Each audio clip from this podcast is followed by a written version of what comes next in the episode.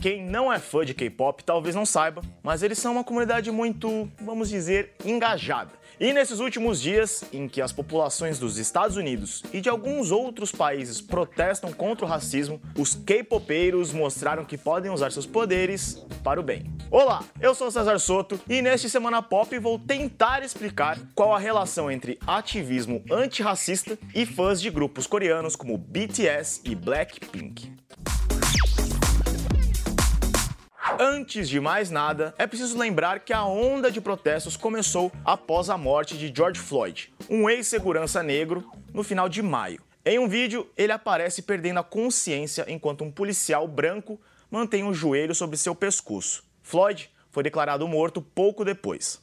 O caso motivou uma série de manifestações contra o racismo sistêmico e a violência policial. Primeiro em Minneapolis, depois no resto dos Estados Unidos e até em outros países, como o Brasil. Mas o que isso tem a ver com fãs de K-pop? Primeiro, preciso explicar o que são fancams. Se você não está no Twitter, talvez nunca nem tenha visto, mas quem está por lá certamente já deu de cara com vídeos geralmente filmados pelo público de um show que acompanham a performance de um membro específico do grupo no palco.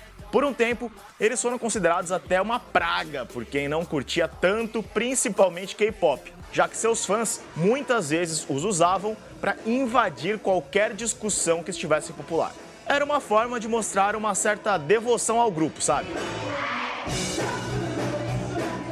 Pois bem, a primeira mobilização aconteceu quando a polícia da cidade americana de Dallas pediu no Twitter que usuários mandassem para seu aplicativo de denúncias vídeos de atividades consideradas ilegais nas manifestações. Para dificultar o trabalho dos policiais, os K-popers se organizaram na rede social e prometeram mandar milhares de fancams. No mesmo dia, o departamento de polícia tweetou que o aplicativo estava fora do ar por dificuldades técnicas. O sucesso foi tão grande que eles começaram a ser chamados até para outras causas, como por exemplo quando a equipe da campanha presidencial de Donald Trump pediu mensagens de feliz aniversário ao presidente. Depois de descobrirem seus poderes, a comunidade não parou por aí não. Quando algumas organizações começaram um movimento contrário ao Black Lives Matter ou Vidas Negras Importam, os K-popers mais uma vez compareceram. Os fãs de grupos coreanos usaram sua já conhecida mobilização para invadir hashtags como Vidas Brancas Importam ou White Life Matters e outras parecidas.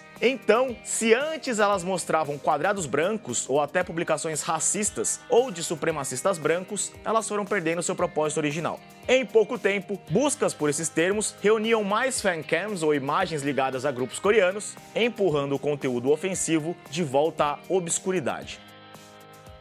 Isso ajudou a esvaziar esses esforços, sim, mas também, por outro lado, fez com que tais hashtags ficassem entre os assuntos mais populares por mais tempo, em especial no Twitter. Então é sempre bom lembrar: com grandes poderes vem grandes responsabilidades. Por isso que a iniciativa mais legal mesmo partiu de fãs de um grupo específico, que deu exemplo ao se juntar à causa. Tudo começou quando o BTS, provavelmente o grupo mais popular do gênero, doou um milhão de dólares para o movimento Black Lives Matter. O conjunto chegou a twittar em apoio ao movimento. Estamos juntos contra a discriminação racial, somos contra a violência, você, eu e todos nós temos o direito de sermos respeitados. Esse foi o chamado para os fãs, conhecidos como ARMY. A comunidade então organizou a campanha colaborativa online Match a Million, ou Iguale o Milhão em português. Em poucos dias, os K-popers já tinham conseguido superar o valor doado pelos ídolos. Foram mais de 40 mil pessoas participando, atingindo uma doação de mais de 1,2 milhão de dólares,